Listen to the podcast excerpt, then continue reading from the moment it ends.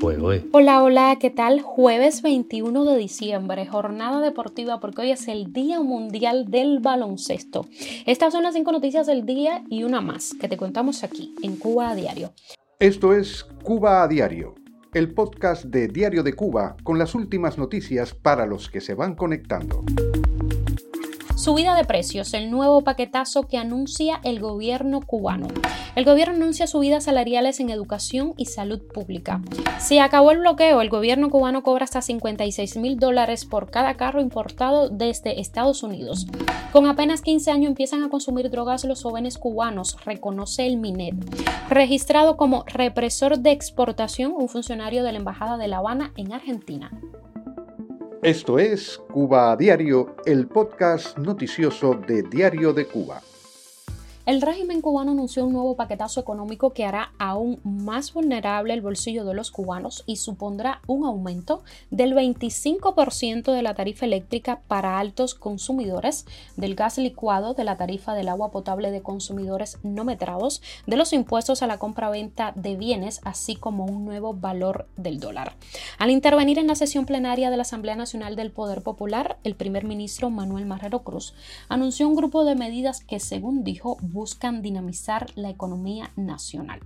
Entre ellas está incrementar la tarifa a la población con abasto de agua no metrada de 7 a 21.24 pesos el metro cúbico, del precio minorista del balón de gas de 10 kilogramos de 180 a 225 pesos y para el de 45 kilogramos de 810 a 1014 pesos, así como el aumento de precios para el cigarro y el tabaco y nuevas tarifas para el transporte de pasajeros. En estos dos casos no fueron anunciados los incrementos. Asimismo, Marrero anticipó la congelación de las plantillas y el ajuste del número de trabajadores en el sector estatal, sobre todo en las estructuras del gobierno central, provincial y municipal. Entre los anuncios, el primer ministro hizo énfasis en redimensionar el mercado cambiario, lo que supondría la intervención del informal y el control del tipo de cambio en el país. También mencionó el deseo del gobierno de incentivar la captación y recuperar los flujos de remesas, puesto que las autoridades tienen conciencia de que una parte importante de los envíos del extranjero toma otros caminos y no pasan por las instituciones financieras, que los convierten en pesos cubanos automáticamente a un valor que no favorece a los destinatarios. Para ello, La Habana quiere estudiar la factibilidad de nuevos canales y plataformas y el empleo de escenarios digitales para las remesas y operaciones de cobros y pagos desde el exterior, pero eso sí, directo a los bancos estatales. Igualmente, Marrero habló de la utilización de nuevos medios de pago o tarjetas en divisas a las que se les aplicará incentivos para la compra de bienes y servicios y que se podrán recargar desde el exterior o en efectivo, aparte de implementar medidas para que las formas de gestión no estatal realicen sus importaciones con pagos desde Cuba y no desde el exterior. Cuba a diario. La viceministra de Finanzas y Precios, Maritza Cruz, anunció una subida salarial para los sectores de educación y salud pública al presentar el plan para la ejecución del presupuesto del Estado de 2024 ante los diputados de la Comisión Permanente de Trabajo y de Atención a los Servicios. Según Cruz, los incrementos de salario, cuyas cuantías no son públicas aún, significan erogaciones presupuestarias de unos 25 millones de pesos. Dijo que el cumplimiento en general de los ingresos previstos constituye una urgencia de la economía para respaldar esos desembolsos del gasto público.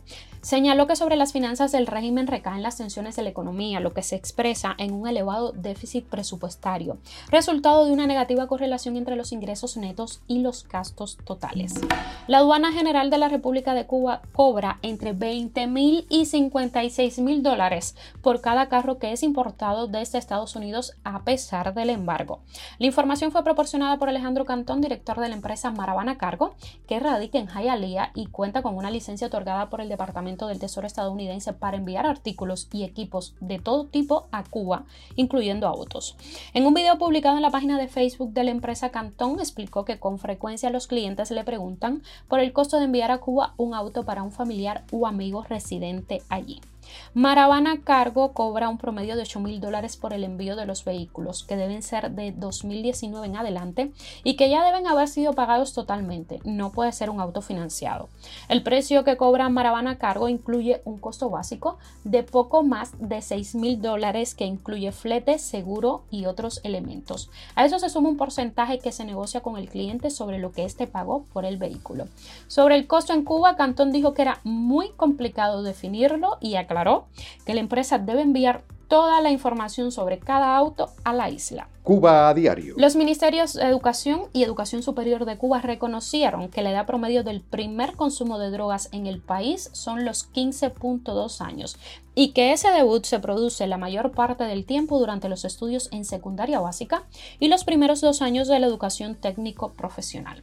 Según informes presentados por ambos organismos ante las comisiones de Educación, Cultura, Ciencia, Tecnología y Medio Ambiente, de Defensa Nacional y Orden Interior y de Asuntos Constitucionales y jurídicos de la Asamblea Nacional del Poder Popular, la mayor parte de esos hechos se manifiesta en el consumo de sustancias estupefacientes por encima de la tenencia o venta.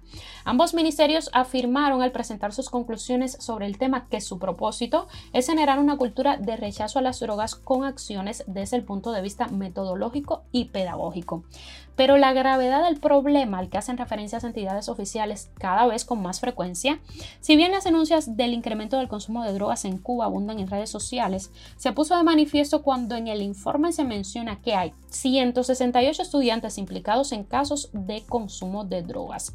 Los ministerios aseguraron, contribuyendo a la idea de que las drogadicciones son un asunto de grupos marginales de la sociedad, que de ese grupo más del 87% incumplen con sus deberes escolares, afectan su rendimiento académico y provienen de familias permisivas o desestructuradas. Agregaron que el consumo de estupefacientes entre los jóvenes cubanos contribuye la presión grupal, la baja percepción de riesgo y el miedo al rechazo o represalias por parte de los consumidores al denunciar estos actos. El proyecto Represores Cubanos de la Fundación para los Derechos Humanos en Cuba incorporó en su base de datos al teniente coronel de la Dirección de Inteligencia de Cuba, Sergio Alejandro Odriozola Díaz, informó la organización en una nota de prensa que hizo llegar a Diario de Cuba. La organización afirma que el oficial ha sido identificado como el jefe de centro de la DI en la Embajada de Cuba en Buenos Aires por desertores de ese servicio. Dada su función, la organización lo considera responsable por la presencia en Argentina de agitadores cubanos que el nuevo gobierno de Javier Milei cree que intentarían fomentar el caos y el vandalismo en ese país. Odriozola Díaz ha ingresado en nuestra base de datos como represor de exportación, categoría que engloba entre otros a los agentes enviados al extranjero para organizar, asesorar e incluso participar en la subversión del orden en países democráticos, explicó la fundación en su comunicado. Noticia extra, en los últimos 20 años las necesidades de financiación para ayuda humanitaria ante crisis provocadas por condiciones meteorológicas extremas se han multiplicado por 8. Es solo una muestra de cómo las crisis climáticas están recrudeciendo los efectos de algunos desastres naturales y de cómo repercuten el dinero que se destina a cubrir las necesidades básicas de las personas afectadas. El último balance sobre la acción humanitaria en el mundo, publicado este lunes por Médicos Sin Fronteras y el Instituto de Estudios sobre Conflictos y Acción Humanitaria, es tajante al señalar que los efectos de la crisis climática están coadyuvando el agravamiento de fenómenos habituales como huracanes o tormentas tropicales que están aumentando su poder devastador. Inundaciones, sequía extrema, el fenómeno del niño y otros desastres han provocado el desplazamiento forzoso de 8.7 millones de personas en 2022, un 45% más que el año anterior.